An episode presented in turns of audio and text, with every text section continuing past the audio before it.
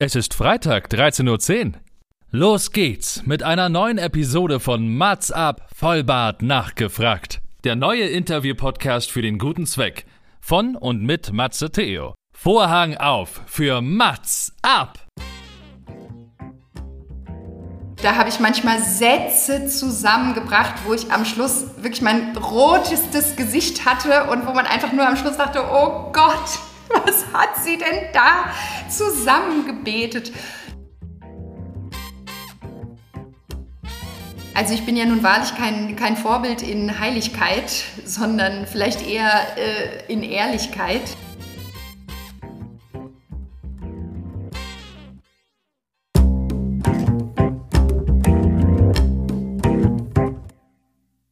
Mats ab, Vollbart nachgefragt ist noch ein neuer Interview-Podcast.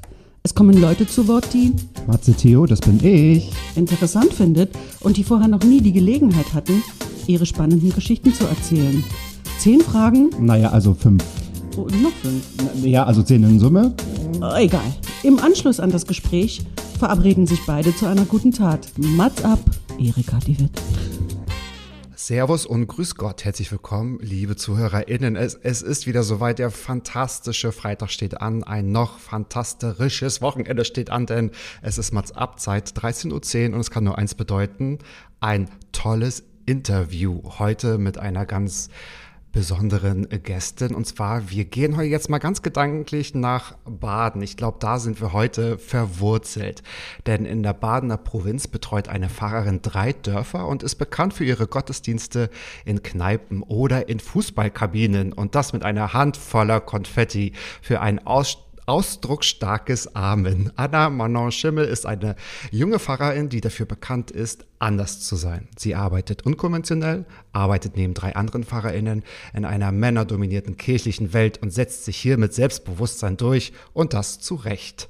Sie möchte anders arbeiten und tut es auch. Widersprüche gibt es für sie nicht. Deshalb predigt sie in Bars, spricht mit Leuten, die aus der Kirche ausgetreten sind, sowie mit SchauspielerInnen, die sich göttlichen Rat holen möchten und geht auf Instagram live. Also, das ist, da kann ja nur die nächstlogischste Konsequenz sein, heute mit mir im Mats Up Podcast zu sprechen. Ich sage Prost Gott, Anna Manon Schimmel. Hallo, Prost Gott und hallo Matze.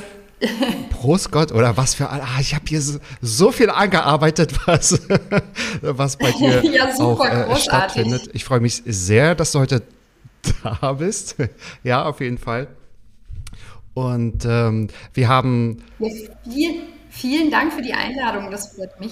sehr gerne. Und diese liebe Grüße geben wir natürlich auch weiter, denn das haben wir der Susi Banzhaft zu verdanken, die vor etlichen Wochen hier schon zu Gast war. Und äh, was man auch nachhören kann, kann ich ja gleich in den ersten paar Minuten Werbung für eine ehemalige Folge machen. Und ich freue mich sehr, dass du auch meiner Einladung gefolgt bist, be beziehungsweise Lust drauf hattest. Ich erkläre noch mal kurz, wenn du auch neue Gäste oder ZuhörerInnen mitbringst, das komplizierte Mats-Up-Konzept. Denn du hast dir fünf Fragen überlegt, die dir vorher noch nie gestellt wurden oder die du einfach mal beantworten möchtest. Und ähm, wo du jetzt endlich mal, du hast ja so wenig mit Publikum zu tun, deswegen endlich auch mal darüber sprechen kannst. Und auch ich habe mir im Vorfeld fünf Fragen überlegt, in der Hoffnung, dass sie dir noch nie gestellt wurden. Von daher bin ich da ganz gespannt auf deine Antworten. Ist es mir gelungen? Haben wir ein einzigartiges Gespräch? Falls nicht, darfst du dir für, für mich eine gute Tat ausdenken. Aber das klären wir hinterher. Und wir haben ja heute göttlichen Beistand. Also wir spielen heute fair, aber das tun wir sowieso. Genau. Liebe Anna, wie geht's? Habe ich eigentlich deinen Namen richtig schön französisch auch ausgesprochen? Ich habe mir Mühe gegeben, weil du bist in Frankreich aufgewachsen die ersten paar Jahre.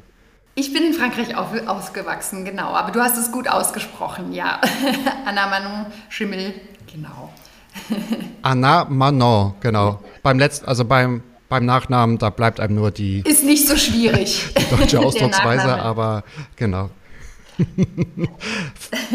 Versteht auch jeder. Okay. Ja. Sehr gut. Ich habe hier deine fünf Fragen vor mir liegen und äh, lass uns einfach beginnen. Ich bin sehr, sehr, sehr gespannt und du fragst dich als allererstes selbst, was ist das Lustigste, was dir hier in deinem Job passiert ist und das mal aus, den, aus dem Mund einer Fahrerin zu hören, ist, glaube ich, äh, die Insights, die bekommt man, glaube ich, Ja, noch nicht mal auf YouTube. Ich werde witzigerweise tatsächlich eher oft gefragt, ähm, auch was, was schwierig ist und solche Sachen ähm, äh, oder was, ja, was besonders traurig ist bei Beerdigungen und so Geschichten. Und deswegen ähm, habe ich gedacht, das ist mal eine Frage, die mir tatsächlich noch nie gestellt worden ist. Und da habe ich sogar gleich zwei Antworten. Ähm, ich bin, äh, das, in Baden ist es so, wenn man da Pfarrerin ist, ähm, ist, geht man auch in die Schule und unterrichtet Schülerinnen und Schüler.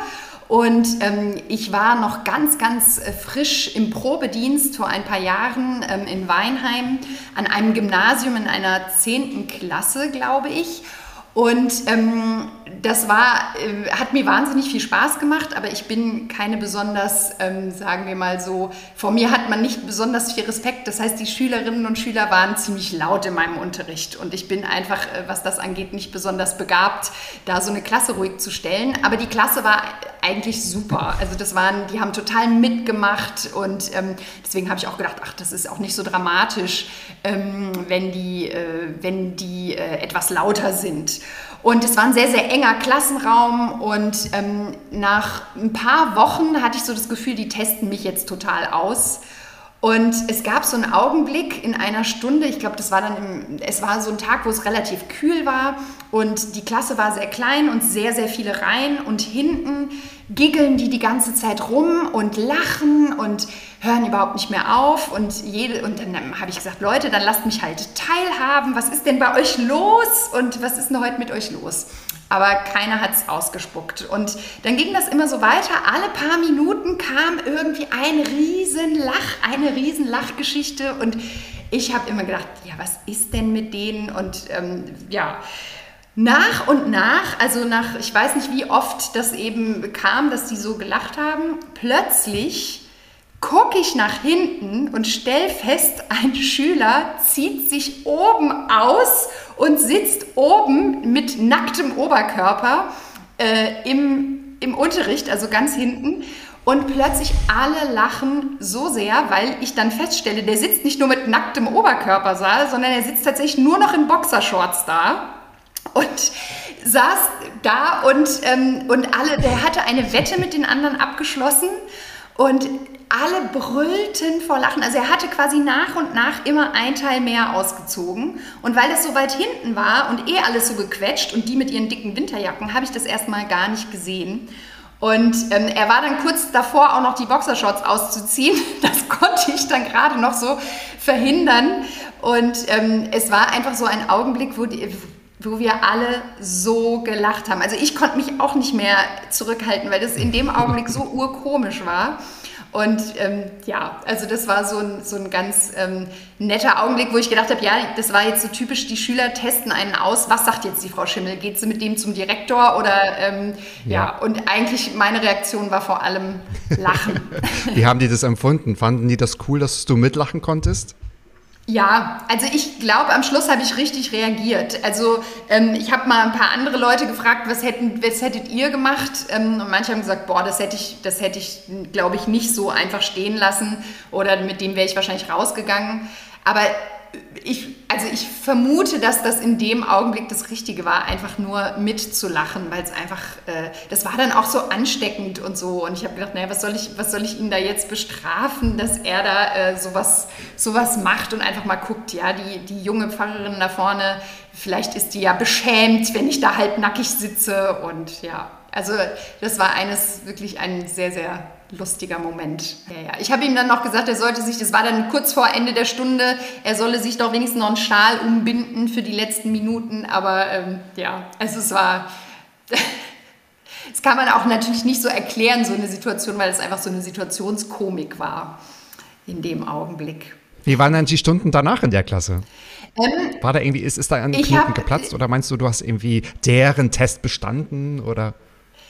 Also ich glaube, dass ich tatsächlich so ein bisschen den Härtetest bestanden habe. Es war danach, also sie waren immer noch laut, es war bis zum Ende des Schuljahres äh, meine lauteste Klasse, Aber ähm, ich, ich fand, wir haben einen super Unterricht zusammen gemacht. Also es hat richtig Spaß gemacht, weil die eigentlich immer gut mitgemacht haben und Spaß dran hatten an Rallye. Und äh, haben auch alle immer super Klausuren geschrieben und so. Also es war eine ziemlich außergewöhnliche Klasse und dann war es mir ehrlich gesagt auch wurscht, wenn es da über Tische und Bänke ging. Ähm, ja, weil es, ich das nicht das Gefühl hatte, es hindert äh, den Fluss des Unterrichts. Und deswegen, ja, war auch eine spannende Erfahrung, weil man ja eigentlich immer lernt, ähm, hier, du musst deine Klasse still kriegen und so. Und äh, da bin ich einfach echt nicht gut drin, ähm, weil ich auch selber oft dazwischen red und so und selber nicht konsequent genug mit Schülern. Und ja, deswegen, ähm, ja. Jetzt muss ich mir aber die, also dir die Frage stellen, die liegt auf dem Silbertablett. Wie warst du denn selbst als Schülerin? Laut zurückhaltend, auch eher immer mitgelacht oder auch um, mal mit einem Psst zur Seite? Ich war eine ganz schüchterne äh, Schülerin. Ich habe nie irgendwas, ähm, nie irgendwas gemacht. Ich war immer nur, habe versucht, mich ziemlich unsichtbar zu machen, ehrlich gesagt. Ich bin nicht gerne in die Schule gegangen, ähm, weil ich das mit dem sich mündlich beteiligen ganz furchtbar fand. Also in meinem Leben hat das eine ziemliche Wendung genommen, dass ich jetzt so viel vor Menschen reden, rede und reden muss und auch gerne tue. Ähm, das hätte ich als Kind und auch als Jugendliche niemals für möglich gehalten. Also das, äh, da kann sich manchmal, kann man sich wirklich, wirklich zu 180 Grad drehen so im Leben. Also ich war eine sehr stille, ruhige, eher artige Schülerin, also sehr langweilig. Verstehe. Was war denn die zweite Story? Ja, die zweite, die zweite Geschichte, man denkt ja immer bei Beerdigungen ist es immer alles ganz traurig und ich werde oft gefragt, wie, wie ist denn das mit dir bei Beerdigungen? Wie hältst du das denn aus, wenn da Menschen weinen und äh, so, ja, wenn Menschen so betroffen sind? Und natürlich äh, ist das auch immer eine schwierige Sache. Man muss hoch konzentriert sein, man muss gucken, dass man die eigenen Gefühle im Griff hat. Ähm, es ist immer, je nachdem, wer da so gestorben ist und wer trauert, ist es auch immer unterschiedlich. Aber ich habe aus meiner Erfahrung heraus, sind Bestatter äh, sehr äh, komische Menschen und sehr äh, unterhaltsame Menschen. Und die, ähm, finde ich, erleichtern einem das oft. Ähm, und ähm, ich kenne einen Bestatter, den ich wahnsinnig gerne mag. Und ähm, bei dem, als ich noch recht frisch äh, ihn kennengelernt hatte, hat er immer, wenn wir uns gesehen haben vorher, ein Witzchen nach dem anderen gemacht. Und es war also immer sehr, sehr auflockernd. Es war schon manchmal wirklich so, dass ich dachte, jetzt muss er, muss er wieder runterkommen, weil sonst kann ich mich gar nicht auf diese auf Beerdigungen konzentrieren.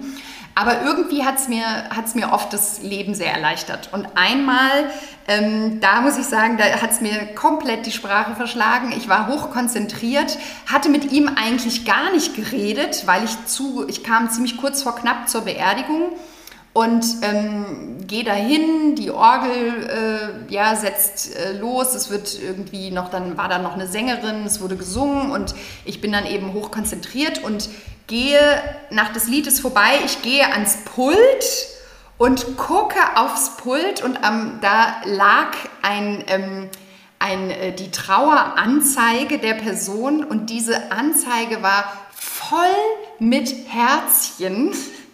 Überall hatte der Herzchen platziert und Smileys und ähm, hatte irgendwie noch irgendwie meinen Namen ganz besonders geschrieben mit irgendwie, also der, der meinte, das war wirklich nur Spaß, aber in dem Augenblick hat es mir die Gemeinde, ich hatte ja schon die Leute vor mir stehen und guck eben auf dieses Pult und es hat mir einfach nur, ich musste zwei, ich weiß nicht wie lang, aber mir kam es wie eine Ewigkeit vor, erstmal innehalten, um nicht rauszuprusten vor Lachen. Weil das einfach so, dieses, er hatte das so sich so, hatte überall schöne Bildchen hingemalt und, und vor allem ganz viele Herzchen, Herzchen, Herzchen. Und es war, ähm, ja, ein Moment, wo ich wirklich mich so zusammenreißen musste, nicht komplett jetzt los laut zu lachen. Könnte man ja auch fast wieder eine zweite Frage verstehen, ob das auch der peinlichste Moment war. Was gibt es denn da für eine Story?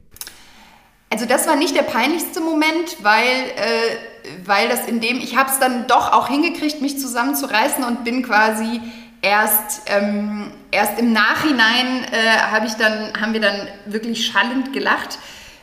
Peinliche Momente gibt es halt ehrlich gesagt öfters mal so ähm, äh, als Pfarrerin, weil ja häufig so aus dem Stegreif von einem bestimmte Dinge gefordert werden. Ähm, ob man nun, ähm, ja, also, das, also bei mir waren es vor allem, also zwei, drei Sachen habe ich da im, im Blick. Ähm, wenn ich zum Beispiel gebeten wurde, äh, ob ich als Pfarrerin jetzt bitte mal frei beten könnte für die Gemeinde oder ähm, wenn ich irgendwie irgendwo bin, da ist eine Einweihung von irgendwas und es ist aber gar nicht, war ursprünglich gar nicht geplant und dann heißt es, ah, die Pfarrerin kann ja jetzt noch ein Gebet sprechen.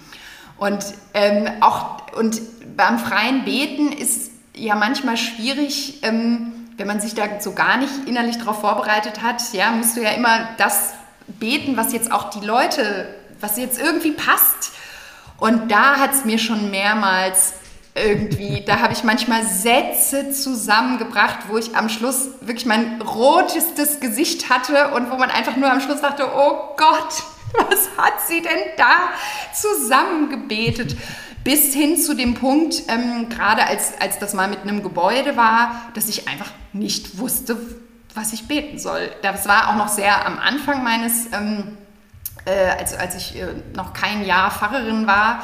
Ähm, und das war ganz, ganz also es war so peinlich dann. Also es war, man hat dann die mitleidigen Blicke der Leute, alle haben mich nett angegrinst, dann klopft man einem noch auf die Schulter, so nach dem Motto, ja, sie haben es verkackt, aber es ist, es ist alles halb so wild.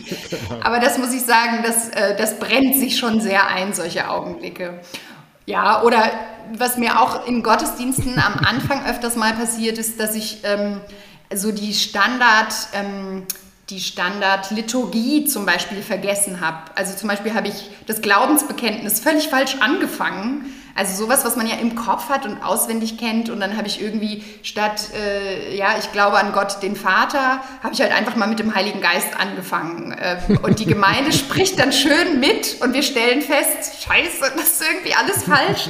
Und dann kam ich auch überhaupt nicht mehr wieder rein. Also ich bin dann auch so völlig, und habe ich gesagt, oh, bitte, kann mal jemand wieder von vorne anfangen? Ich weiß gar nicht mehr, wie es geht.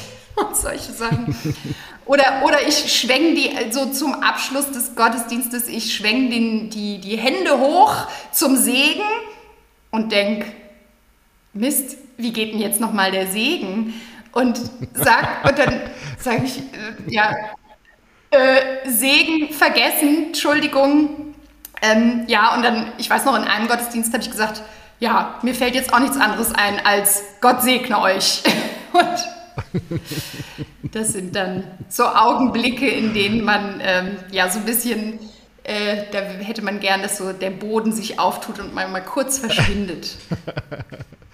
Ihr habt ja vielleicht auch eine klitzekleine Ausrede, weil ihr habt ja einen großen Souffleur da oben, wo man sagen kann, irgendwie, mir ist jetzt so, als ob ich euch einfach nur sagen möchte, äh, Gott segne aus. Oder habt ihr nicht so, so zwei, drei, ich sag jetzt mal, Spickzettel-Gebete äh, für genau solche Situationen? Es muss ja nicht immer sein, was fällt mir jetzt ein? Ich bin klein, mein Herz ist rein, soll keiner drin wohnen als Jesus allein und so. Das genau, als äh, das kann man ja anwenden für äh, ein Schiff, für eine Einweihung, für ein Haus oder für eine Taufe. Das kriegt man ja irgendwie nochmal so raus. Ja, das ist total gut, ja.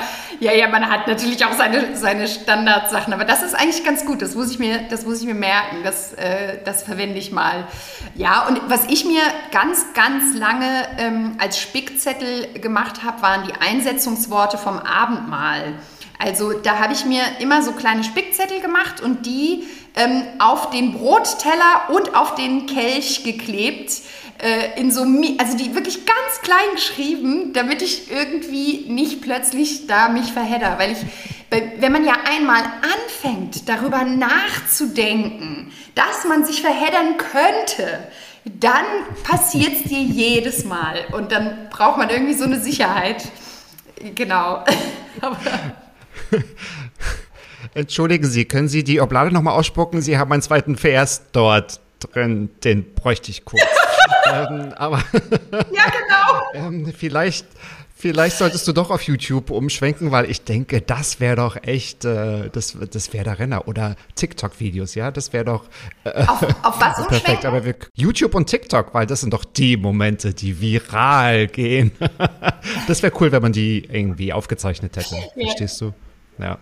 Ach, sehr, sehr, Sehr lustig. Du hast vorhin schon gesagt, als du über dich gesprochen hast, eine 180-Grad-Wendung ist machbar. Wir haben vorhin schon kurz über Tiere gesprochen. Du hast einen Hund, ich glaube vier Katzen, 25 Millionen Schildkröten, also zumindest war es, es waren ein paar.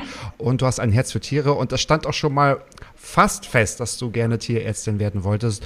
Du hast dich aber umentschieden. Und auch deine dritte Frage hat was mit Veränderung zu tun. Und jetzt ähm, auch gerade ja, im Hinblick darauf, was wir gerade besprochen haben, was, was würdest du denn gerne in deinem Leben oder an deinem Leben jetzt noch ändern? Was wäre das denn?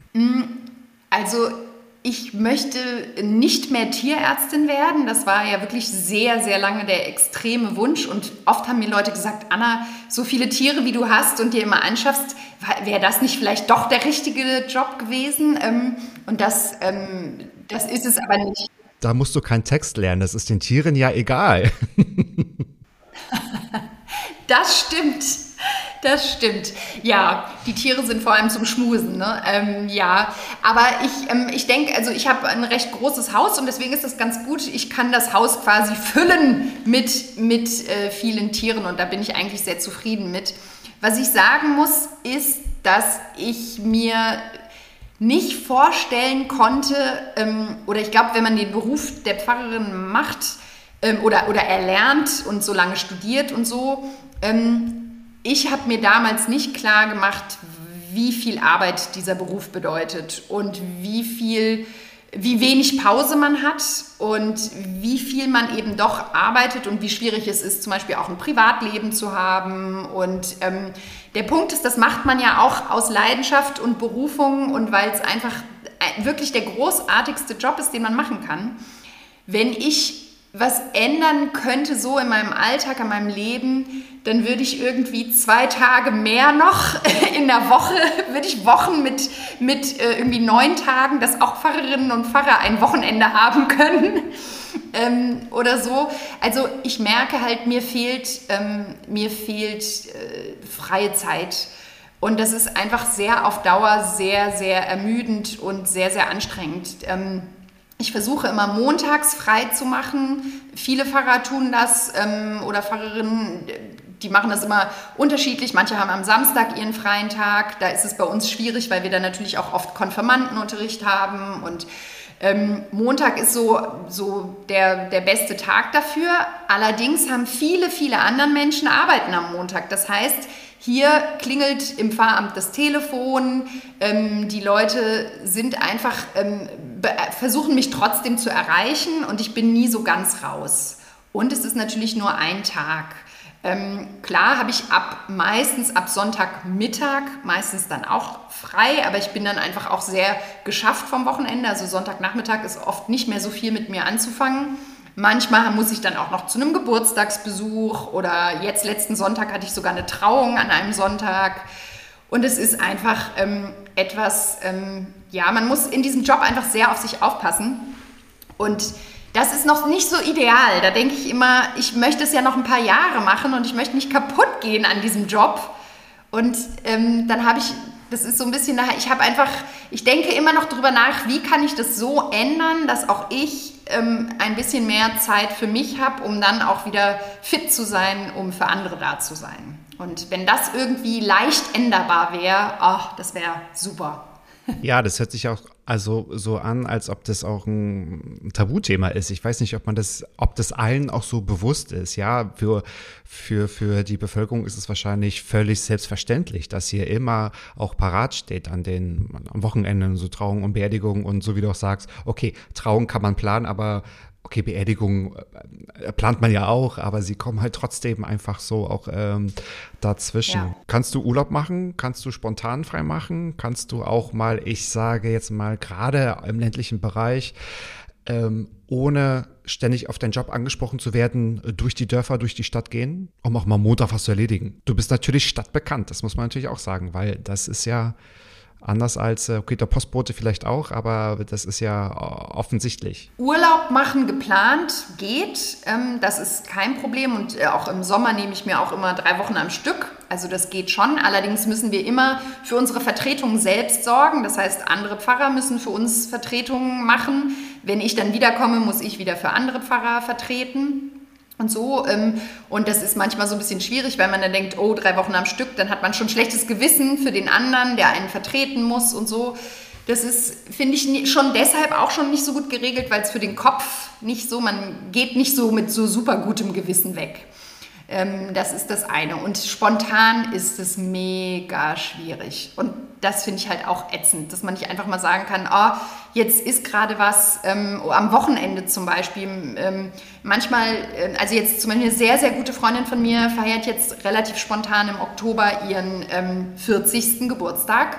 Und da ist aber bei mir schon das ganze Wochenende total voll. Und ich kann jetzt da tatsächlich nicht hin. Und das ärgert mich tierisch, weil ich immer mindestens ein halbes Jahr vorausplanen muss, die ganzen Taufen, Hochzeiten und so.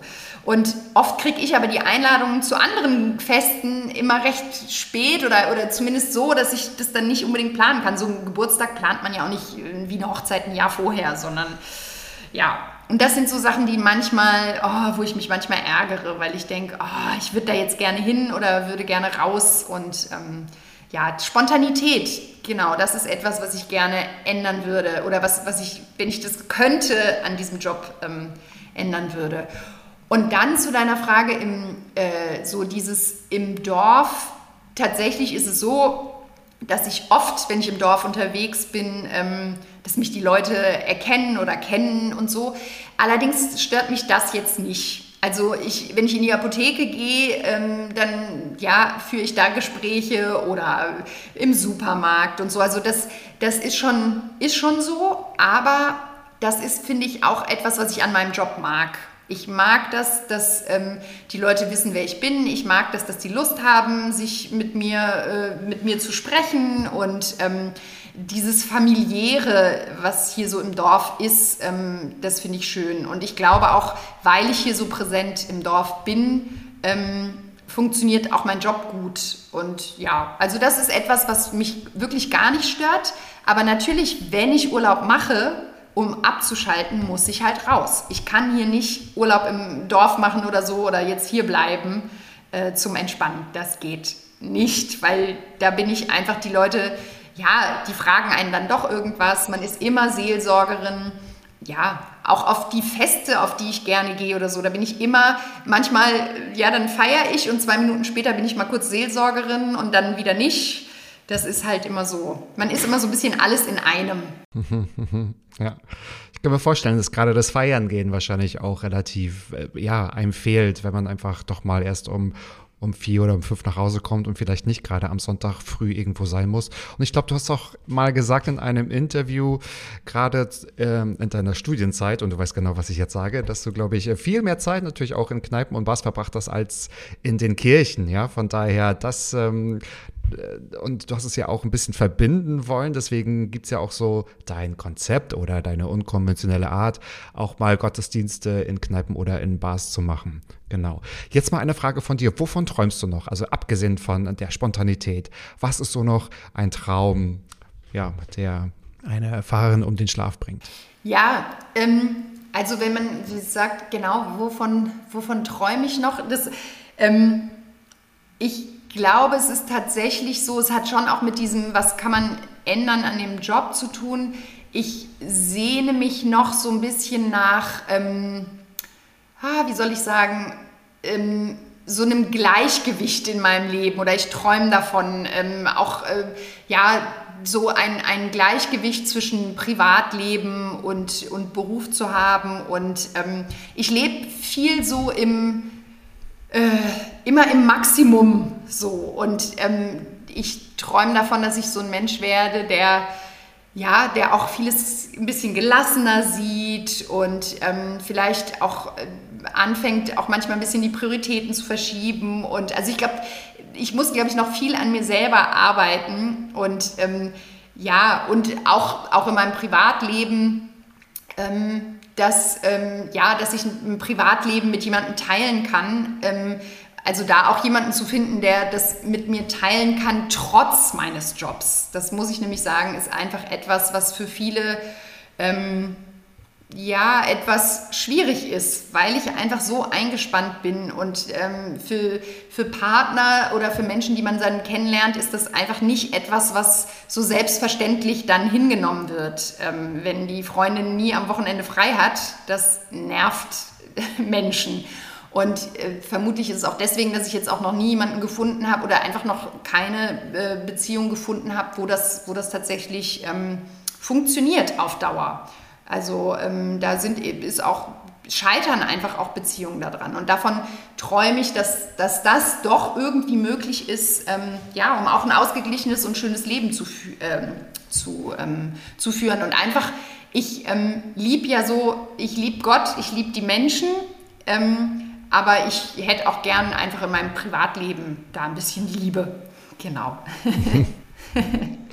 Kann man ja verstehen und ich glaube, wenn man irgendwie im privaten Liebe hat und sich auch selbst liebt, dann kann man ja, hat man auch viel mehr Energie, um andere zu lieben. Ne? Ich glaube, das ist ja, das bedingt sich ja auch, finde ich. Sonst kann man das ja auch schlecht transportieren tatsächlich. Es ja. wäre vielleicht auch noch mal hm, ein Unterschied, wenn du jetzt in eine große Stadt ziehen würdest. Also wenn du jetzt als Fahrerin in Köln, in München, okay, München vielleicht nicht, aber in Hamburg, Berlin arbeiten würdest. Meinst du, äh, jemanden kennenzulernen? Ein anderes Leben zu führen und vielleicht ein bisschen spontaner und individueller zu sein. Weil das Ländliche hat ja auch natürlich Charme, das hat ja auch was. Ja. Das muss man aber wollen, auch gerade in jungen Jahren.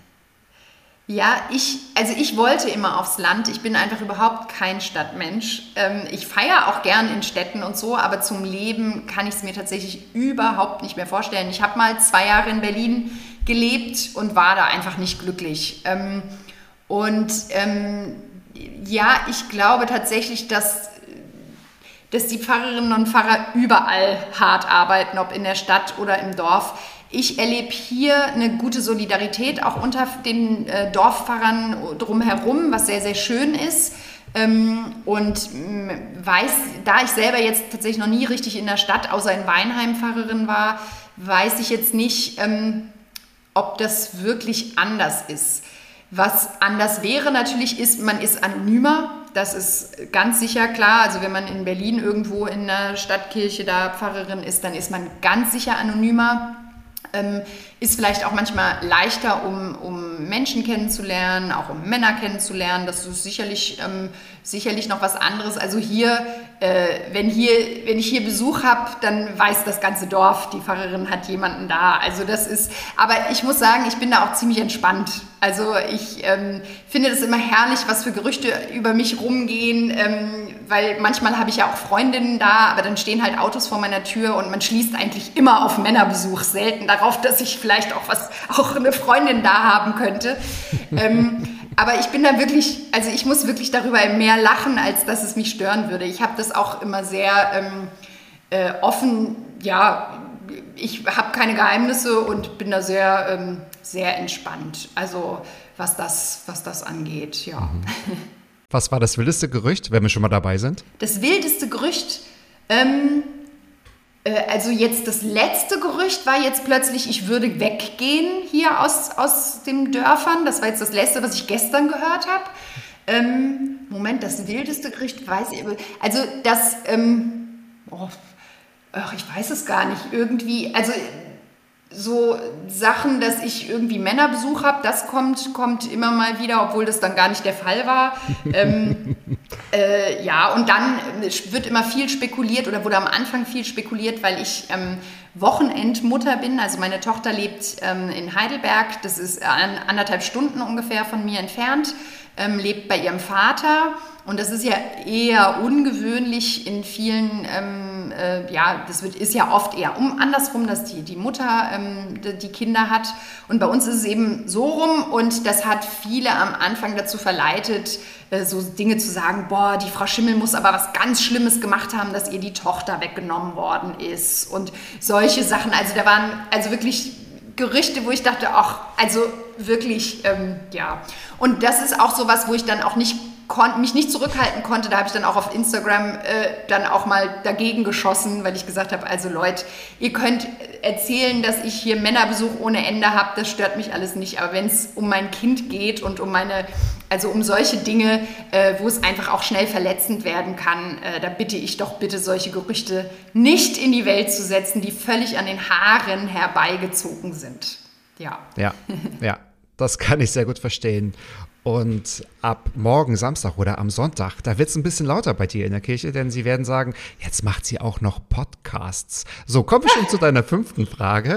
Und zwar, wie ist es mit Ehrenamtlichen zu arbeiten? Und das machst du natürlich auch in einem großen Umfang. Ja, ähm, das ist, die Frage habe ich mir überlegt, weil das vielen Leuten überhaupt nicht bewusst ist, dass ich selten mit Leuten arbeite, die Profis sind und dass das die Arbeit auch manchmal echt erschwert. Ich bin Gott froh, dass es diese Ehrenamtlichen gibt. Also ohne Ehrenamtliche gäbe es keine Kirche, das ist ganz klar, und gäbe es keine Gemeinde und ähm, äh, ja, und das ist, ist was ganz, ganz Wertvolles.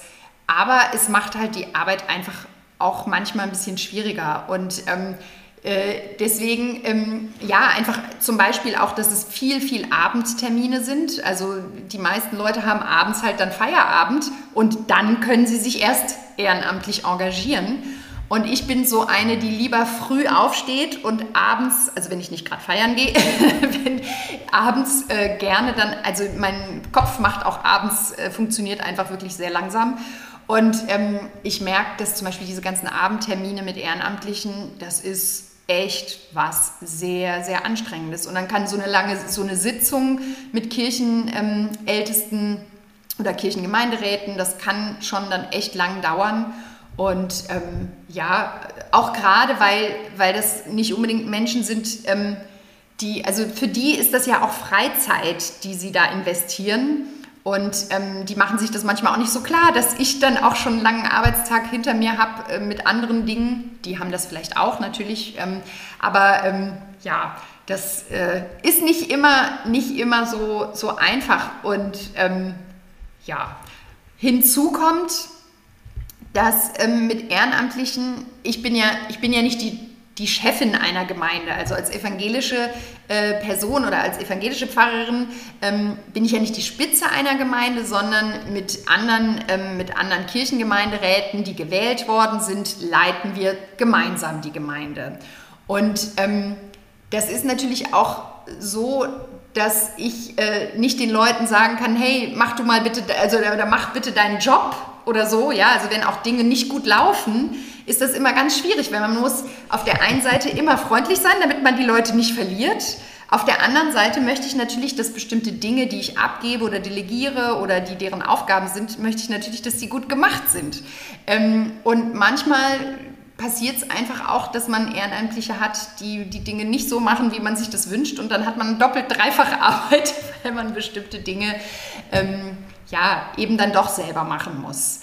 Und ja, das ist, ist einfach eine spannende Arbeit und immer wieder auch eine Herausforderung, diese, diesen Mittelweg äh, zu, zu finden, dass man, ähm, ja, dass man auch wertschätzt, was, was die Leute alle tun. Ähm, und, und das tue ich, aber eben auch, äh, ja, auch sagt, Mensch, wir sind, ich, ich brauche euch aber auch wirklich, also macht das, was ihr macht, bitte richtig und gut und lest regelmäßig eure E-Mails zum Beispiel, ist so ein Thema im Dorf. Nicht jeder ist da so, äh, ist da so, äh, ja, auf Zack und solche Sachen. Hm. Das heißt, da kannst du die Stränge, die du in der Klasse auch gebraucht hättest, die musst du aber hier ja auch richtig ausleben, ne? Also auch wenn man vielleicht jetzt nicht irgendwie weisungsbefugt ist, aber so wie du sagst, der Laden muss ja trotzdem laufen. Also man muss sich auch darauf verlassen ja. können, ne? Ja. Ja, und das ist, ist immer spannend.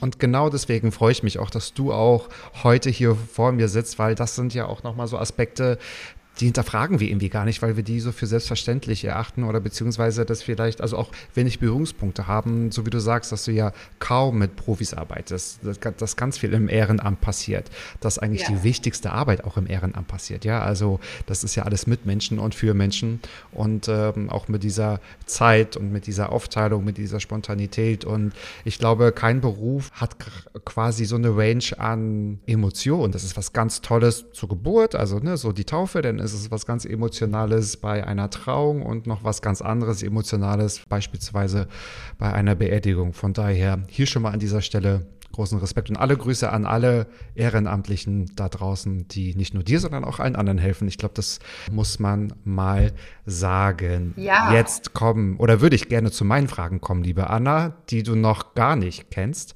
und ich bin sehr gespannt, was du sagst und ich beginne einfach mal mit meiner ersten Frage. Wie gesagt, ich hoffe, sie sind einzigartig, aber das wirst du mir hinterher dann auch verraten. Und ich habe mal in einem Interview von dir gelesen, dass du gesagt hast, eigentlich bist du unfreiwillig auch ein Vorbild, weil du als äh, Frau in dieser Position, das sorgt nicht nur für Aufsehen, sondern das hat natürlich auch ähm, eine gewisse Ausstrahlungskraft. Und ich würde gerne von dir wissen, wann du gemerkt hast, dass deine Position und diese Vorbildfunktion so viel mehr Gewicht hat für manch andere als ähm, ja, die Inhalte, die du in deinem Job einfach hast. Das ist eine sehr spannende Frage. Wann habe ich das gemerkt? Ähm, ich glaube noch vor gar nicht so langer Zeit. Ähm, ja, das ist, ähm, ich weiß auch gar nicht, ob ich, ja, das, das kam, glaube ich, so nach und nach, vielleicht tatsächlich auch ein bisschen durch Social Media, ähm, weil ich da merke, was, was bleibt bei den Leuten hängen, ähm, was, was, ähm, also diese Vorbildgeschichte, ähm, da ist jemand, die hat diesen Beruf ergriffen und die ist keine Heilige. Also ich bin ja nun wahrlich kein, kein Vorbild in Heiligkeit, sondern vielleicht eher äh, in Ehrlichkeit. Ähm, und ähm, dass, ähm, dass das eigentlich sehr, sehr entscheidend ist. Ich glaube, das habe ich erst seit boah, vielleicht einem Jahr oder so, ähm, stelle ich das fest, wie wichtig wie wichtig das ist. Und natürlich die Inhalte, also wenn ich jetzt irgendeinen Unsinn erzähle und nicht mehr, ähm, ja, nicht mehr das erzähle, von Gott berichte und, und theologische, christlich-theologische Inhalte ähm, äh, erzähle, dann ist das natürlich, ähm, äh, wäre das natürlich schwierig. Aber ich glaube, diese Verbindung aus dem, da ist eine Frau, die erzählt von Gott, ähm, die ist Theologin, aber sie ist sonst ein ziemlich normaler Mensch in dem Sinne, ähm, dass sie ähm, Fehler macht, dass sie ähm, äh, geschieden ist, dass, das, äh, dass sie eben ja keine, keine heilige Pfarrerin ist, die, äh, die immer alles richtig macht, sondern eben durchaus ihre Schwächen hat.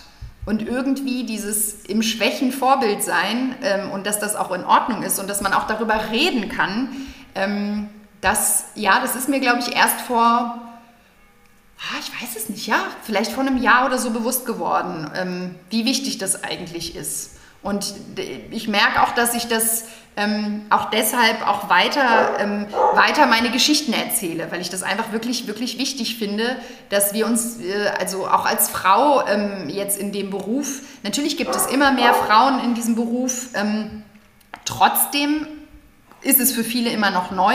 Also wenn manchmal sagen die Leute, was, ach, du bist Pfarrerin und so. Also dieses als Frau das zu sein, obwohl das eben seit 50 Jahren so möglich ist, ähm, ja, und es auch immer mehr werden, ähm, gibt es gibt es, ist es vielen Leuten nicht bewusst, dass man diesen Beruf auch so ausüben kann und ähm, ein relativ normales Leben auch führen kann, eben, ja. Das denke ich auch und ähm, ich denke, das ist wahrscheinlich auch das Beruhigende daran, dass du halt so ehrlich bist und äh, ah, das hört sich total blöd an, aber dass man sagt, genau die das gleiche Päckchen trägst wie alle anderen auch. Und das Leben passiert ja allen gleich. Ne? Also ich denke, da gibt es ja auch gar keinen Unterschied. Und das war genau der Fokus, äh, den ich mit meiner Frage erzielen wollte, weil auch wenn jetzt einer zum Beispiel nicht gläubig ist oder jetzt irgendwie gar nicht mit dir über Gott sprechen möchte, wenn du aber erzählst, ich bin Pfarrerin, ist ja automatisch, ach, okay, das, das, das macht ja was mit den anderen. Und äh, dahingehend ähm, fand ich auch ganz spannend, wie du gesagt hast,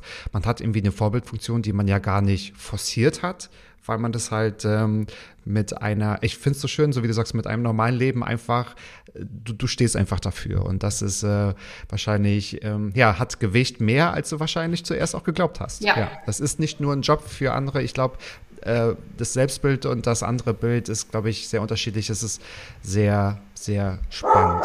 Genau. Meine zweite Frage ist, inwieweit verändert sich denn der Glaube? Ein sehr süßer Hund, genau. Ich Nein, es ist toll, es ist toll. Ich habe da nichts dagegen. Inwieweit verändert sich der Glaube in Bezug auf die Veränderung in der Welt? Also wenn es mehr Krisen gibt oder mehr Krieg, schlechte Wirtschaftsjahre etc. Was glaubst du, inwieweit verändert sich? Also, ähm, ich ähm, glaube, also oder es ist ja so, dass man immer sagt, Kirche hat immer in Krisenzeiten oder nach Krisenzeiten einen ganz besonderen Zulauf wieder äh, bekommen oder dass die Leute sich ähm, wieder an was festhalten wollen ähm, und ähm, somit der Glaube plötzlich wieder eine Rolle spielt in Krisenzeiten, weil man irgendwie denkt, man, man braucht vielleicht eher jetzt einen Gott, ähm, zu dem man betet. Ähm, und ähm, ja, also ich glaube, die, oder ich würde sagen, die Geschichte hat schon gezeigt, dass das auch bisher oft so war.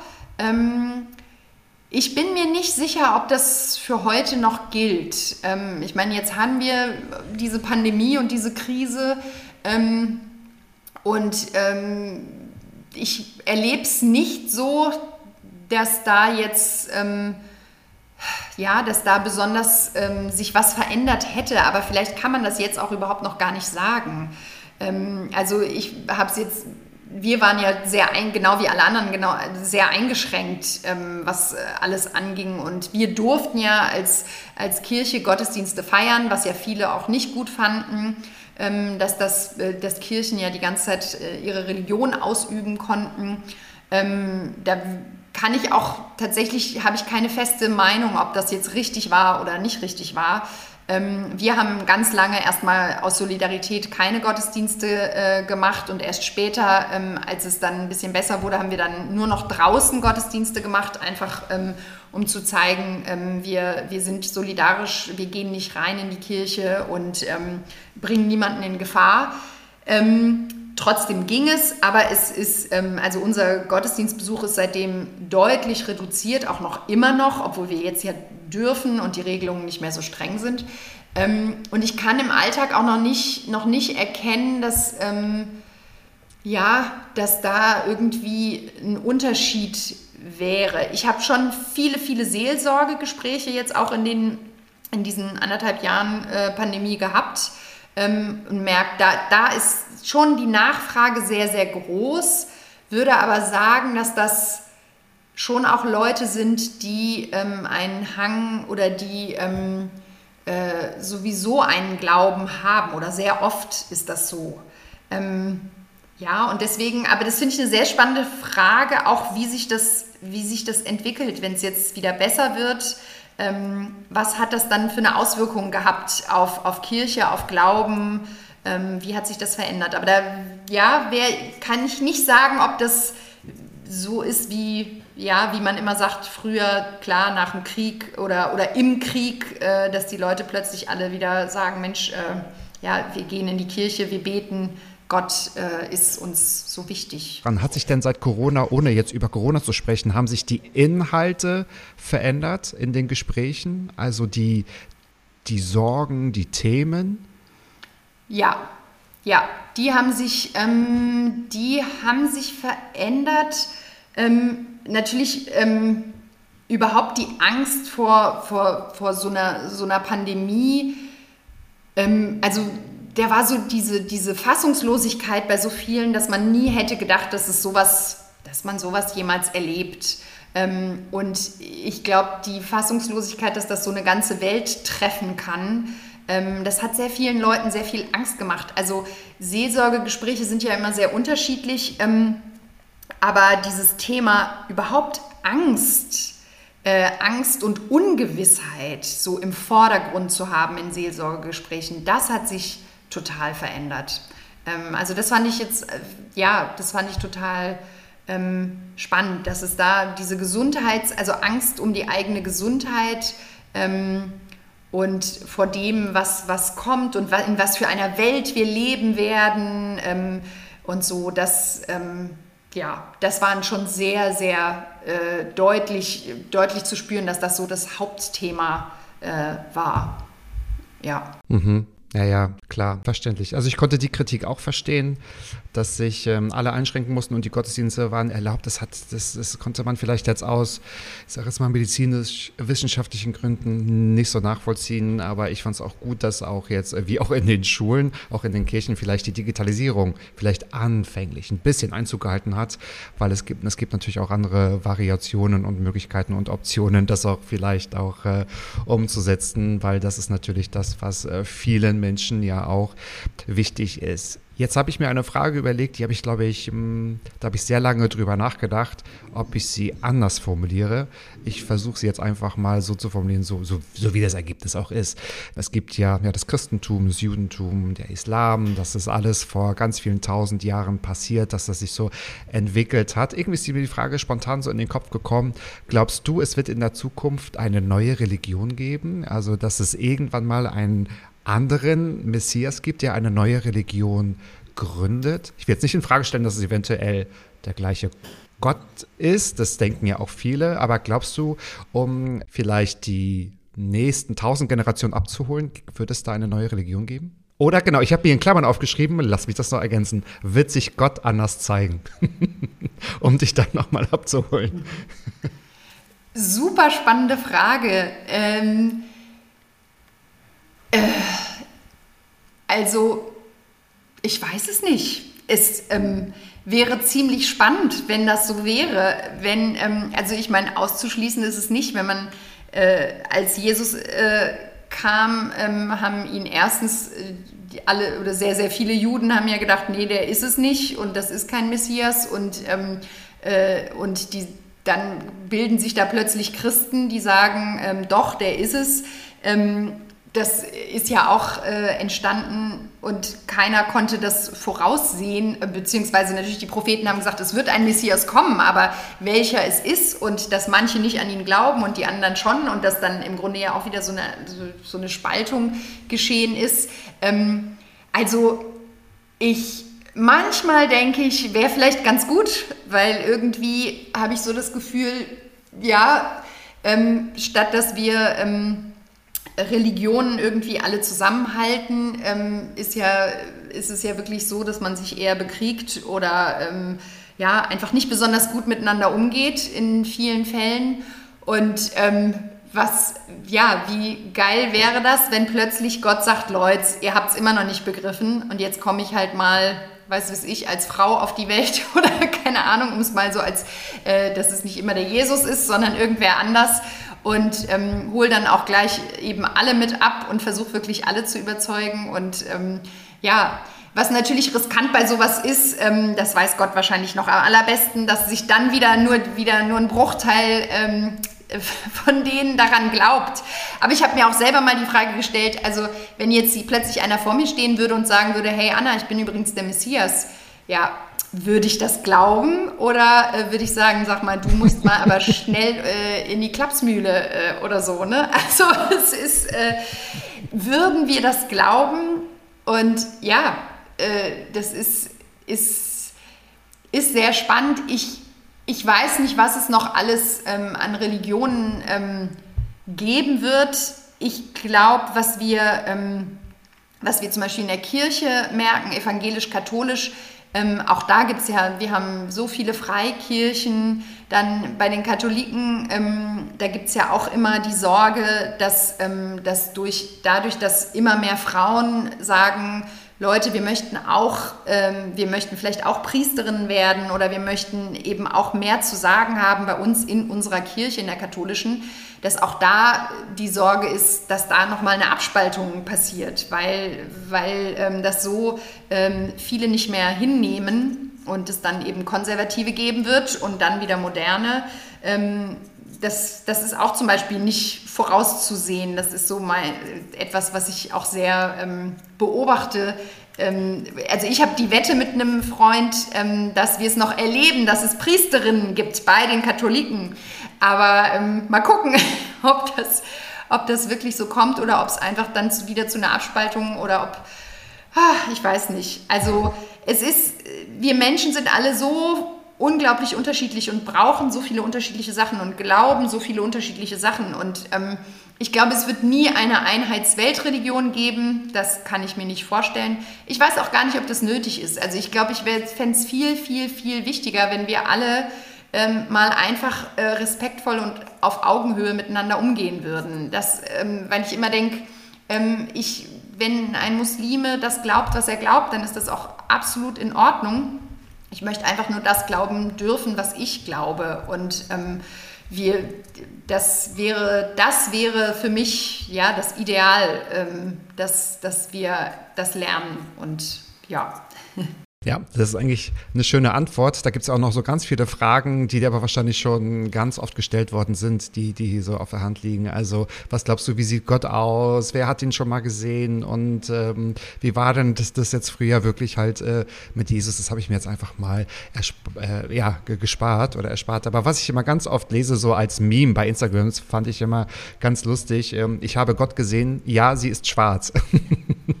Finde ich irgendwie lustig. Genau, also das ist ja so ein bisschen auch aus der Not geboren, dass man sagt, ja, Leute, stellt euch Gott nicht immer irgendwie als den alten weißen Mann vor, sondern es gibt ja, wer weiß, ne? Gott kann alles sein und ähm, oder aber das finde ich auch ganz, ganz nett. Weiße alte Männer. Ich glaube, da brauchen wir nur in die Vorstände von großen westlichen Konzernen zu gehen. Da sitzen eine Menge, die sie auch vielleicht für Gott halten. Ja. Okay, kommen wir aber zur anderen Frage und zwar Frage Nummer vier. Welche Fra Fragen über Gott oder an Gott sollte man nicht stellen? Das will ich gerne von dir wissen. Hm, also ich glaube, fragen kann man ihn alles. Man kann auch mit ihm schimpfen und schreien und zetern. Das mache ich manchmal. Ähm, der Punkt ist, man sollte ich glaube, man darf nicht erwarten, dass Gott wie eine Wunschmaschine funktioniert. Ähm, und äh, das inbrünstigste Gebet äh, um eine gute Mathearbeit wird nichts nützen, wenn du mit deiner, wenn du vorher nichts geleistet hast oder gelernt hast. Und ähm, ja, es gibt natürlich so, das ist immer die Frage, was ist denn die Kraft des Gebets und was ähm, äh, kann ich überhaupt was vom Gebet erwarten? Ähm, also das denke ich ähm, vor allem, wenn man zum Beispiel mit Menschen betet, die irgendwie schlimm krank sind oder so. Das ist ja, ähm, und da glaube ich schon fest daran, dass das Gebet auf irgendeine Art und Weise was helfen kann.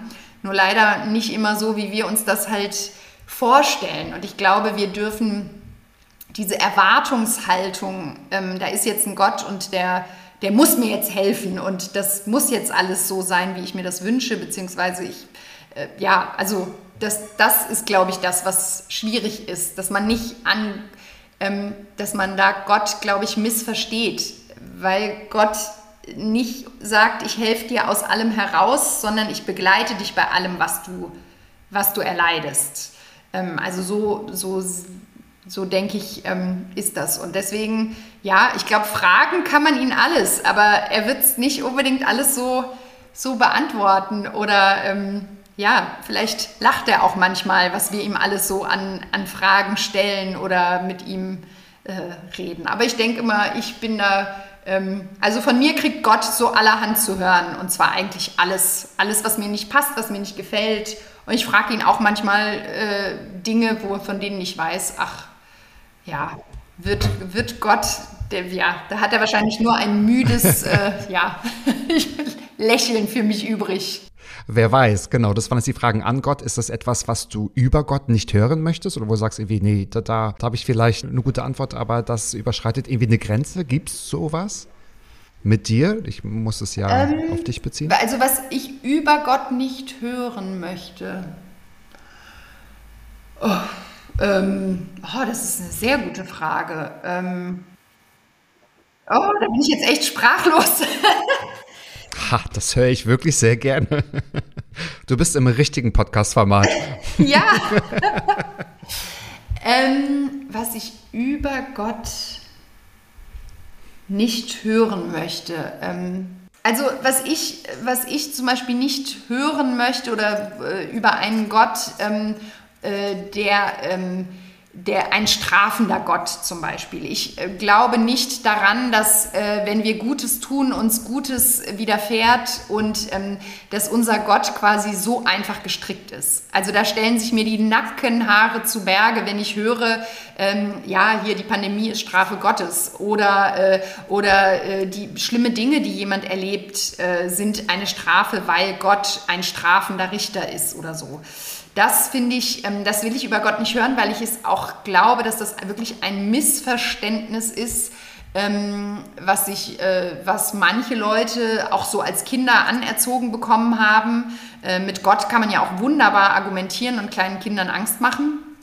Ähm, und das ist etwas, was ich nicht über Gott hören will. Und wenn ich das bei Leuten höre, die so reden, da bin ich auch immer schnell äh, ja, gehe ich schnell dagegen, weil es nicht, ähm, wir haben, ähm, wenn, wenn man so die biblischen Geschichten anguckt, natürlich sind da auch Geschichten, also zum Beispiel allein schon die Arche Noah-Geschichte, äh, wo Gott plötzlich sagt, ach, die Menschen, die sind mir, äh, die strafe ich jetzt mit dieser Flut. Ähm, da haben wir auch einen Gott, der danach sagt, äh, eigentlich ähm, war das jetzt doof und ähm, ich äh, mache das rückgängig. Und in meinen Augen sind das ja auch immer die Erlebnisse der Menschen mit ihrem Gott und so, wie sie das niedergeschrieben haben, ähm, ist das eben so die eigene Erfahrung. Und ich glaube, wir Menschen sind manchmal gar nicht fähig, die Größe und die Vielfalt Gottes auszudrücken. Und manchmal sind dann solche Geschichten, auch die biblischen Geschichten des Alten Testaments, vielleicht ähm, ja auch ein bisschen einfach geschrieben. Also da denke ich mal, das ist, also für mich sind das ähm, ja von Menschen geschriebene Worte über Gott. Ähm, und ähm, ja, ich denke immer, die Erfahrung der Menschen war das, dass das eine Strafe Gottes war. Trotzdem war das ein absolut inkonsequenter Gott, weil er es ja alles irgendwie rückgängig macht. Ähm, was mir einfach wiederum zeigt, die Vielfalt äh, unseres Gottes ist einfach so viel größer und ich mag es überhaupt nicht, wenn man ihn festlegt auf bestimmte Eigenschaften, ähm, von denen wir, ja, wir sind Menschen, wir, klar, äh, ist das sehr leicht, das zu tun. Aber das höre ich nicht gern, wenn Gott so, so in eine Schublade gepackt wird oder in eine Schiene so, ja. Gute Antwort. Und das wollen wir ja selbst mit unserer Person, mit unserer Persönlichkeit ja auch nicht. Ähm, ja, sehr gute Antwort. Ja, hat mich einfach interessiert und hat man, glaube ich, kriegt man auch nicht zusammen gegoogelt. Liebe Anna, ich komme schon zu meiner letzten Frage und die ist bei äh, vielen Gästinnen und Gästen gleich. Was ist jetzt schon so gut in deinem Leben, von dem du möchtest, dass noch mehr davon passiert? Oh, was ist so gut? Äh, ja, was ist so gut in meinem Leben? Also, ähm, es gibt so viele schöne Sachen. Also ich, es ist schon die Begegnungen, die, die vielfältigen Begegnungen, die ich mit Menschen habe.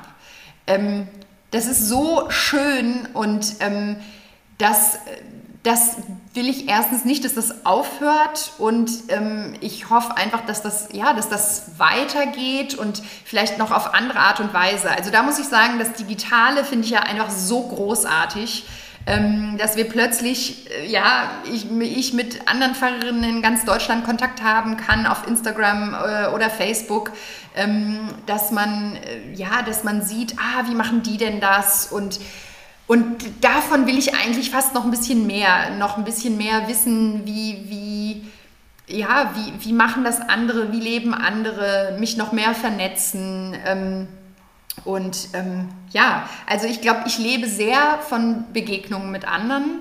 Das ist, äh, glaube ich, meine große Leidenschaft und ähm, fand das jetzt auch wirklich schrecklich, dass das äh, in der Pandemiezeit so zu kurz gekommen ist. Klar, eben digital war die Chance und die habe ich, glaube ich, auch, auch genutzt und da sind ganz neue Freundschaften entstanden durch Insta. Ähm, und ähm, das sollte erstens nicht aufhören und das kann sogar noch mehr werden. Ja. Und es wird mehr werden, denn alles, was man über dich wissen muss und äh, auch über deine Social Media Auftritte, kann man in den Show Notes auch sehen. Ich werde dort alles verlinken. Und äh, also, ich glaube, so ein Gespräch hat es nicht nur im WhatsApp-Podcast noch nicht gegeben, sondern auch woanders, glaube ich, noch nicht. Ich glaube, diese Insights, die sind ja so wertvoll, da können wir gleich mal Also wenn jetzt nicht die TV-Produzenten, du hast ja auch einen guten Draht, nicht so zu Gott, sondern auch zu TV, äh, zu TV, TV-Produktion, das kann ich gar nicht mehr sprechen. Wenn ich an St. Mike denke und an Susi Banzaf und alle anderen, denke ich, dass, äh, dass es ja auch schon ähm, für, eine, für eine Serie auch reicht. Also ich sehe dich in einer Netflix-Produktion und du kannst dich auch selbst spielen. Also da müssen wir noch nicht mal deine Schwester fragen, das machst du schön selbst und falls ihr doch noch ein Gottesbild braucht und ich habe irgendwie Zeit, dann würde ich mich auch zur Verfügung stellen, aber Spaß beiseite. Ich fand wirklich deine Antworten total inspirierend und lustig und charmant und ich mag das Wort zwar nicht, aber sie waren wirklich authentisch. Ne? Das Wort das hat sich so ein bisschen, äh, das wurde so zerflettert in den letzten Jahren. Das stimmt. Aber ähm, ja, ich freue mich wirklich sehr, dass du dabei warst. Und ähm, bevor ich hier in die Abschiedszeremonie gehe, würde ich gerne meine letzten Worte dir überlassen. Oh, die letzten Worte habe ich. Ja, ähm, was ziemlich unglaublich ist, ist, dass du tatsächlich fünf Fragen äh, gestellt hast, wenn ich mich jetzt erinnere, die, ich, die mir tatsächlich noch nie gestellt worden sind, was ja jetzt echt traurig ist. Aber es ist, es ist tatsächlich so, das hätte ich jetzt nicht gedacht. Ich, hab, ich war sicher, dass du irgendwas stellst, was mir schon gefragt Weil man, also mir sind, ich habe am Anfang wirklich gedacht, mir sind schon so viele verschiedene Fragen gestellt worden in meinem Leben und auch eben gerade in meinem Job.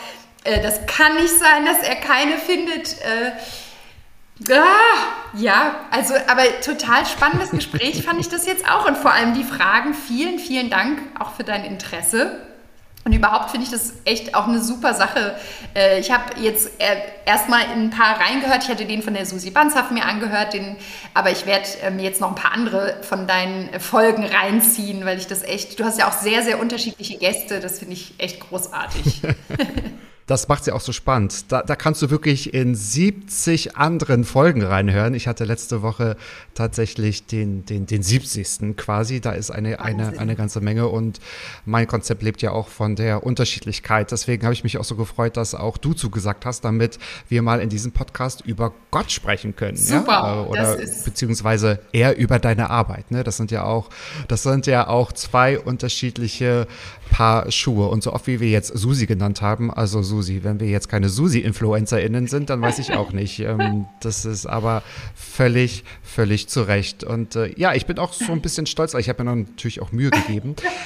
Hast du denn eine gute Tat im ich Kopf? Ich hatte gehabt? eine im Kopf, ja. Ich ähm, hatte mir überlegt, dass du zwei oder drei Personen, die in einem sozialen Beruf arbeiten, also es können zum Beispiel auch Pfarrerinnen sein oder Sozialarbeiter oder ähm, äh, Krankenschwestern oder irgendwie jemanden, ja, aus eben einem, einem sozialen Beruf, ähm, ein quasi ein anonymes Kärtchen schreibst und dafür dankst, ähm, was diese Person macht, weil ich einfach feststelle, dass Menschen in sozialen Berufen immer ein bisschen mehr machen als überhaupt und oft und die brauchen wir so dringend, ähm, weil sie oft ja äh, ein offenes Ohr für andere haben und ähm, ja einfach gut gut für, für uns Menschen sind und ähm, ja, dass du denen vielleicht ein Schokolädchen vorbeibringst mit einer Karte, wo einfach sagt, vielen Dank für deine Arbeit und das, was du täglich machst. Das war die Idee. Das kann ich ja machen. Da fallen mir sogar ein, äh, etwas mehr ein, da ich ja aus einem sozialen Beruf komme. Ich habe vor tausend Jahren war ich ja mal selbst Krankenpfleger. Also, aber mir fallen da schon eins, zwei, drei ein. Das ist eine, eine gute Idee. Komm, das machen wir trotzdem. Das mache ich trotzdem. Genau. Super. Das, das, oh, das finde ich voll ich toll. Trotzdem. So, Daumen, Daumen hoch. Ja. Daumen hoch gut. von der Fahrerin. Liebe ZuhörerInnen, also, wenn euch diese Folge gefallen hat, dann lässt es uns wissen, also der Anna und auch mir und ähm, abonniert uns und folgt uns überall, wo es irgendwie geht. Ihr könnt den Podcast überall hören, wo es euren Lieblingspodcast gibt und schaltet auch nächste Woche wieder ein, wenn es heißt Mats ab Vollbart nachgefragt, jeden Freitag 13.10 Uhr und ich sage, liebe Anna, schönes Wochenende. Schönes Wochenende dir auch. Mats ab. Klappe, Ecke, die erste. Hallim, hallim. So. Mann, du bist gefeuert.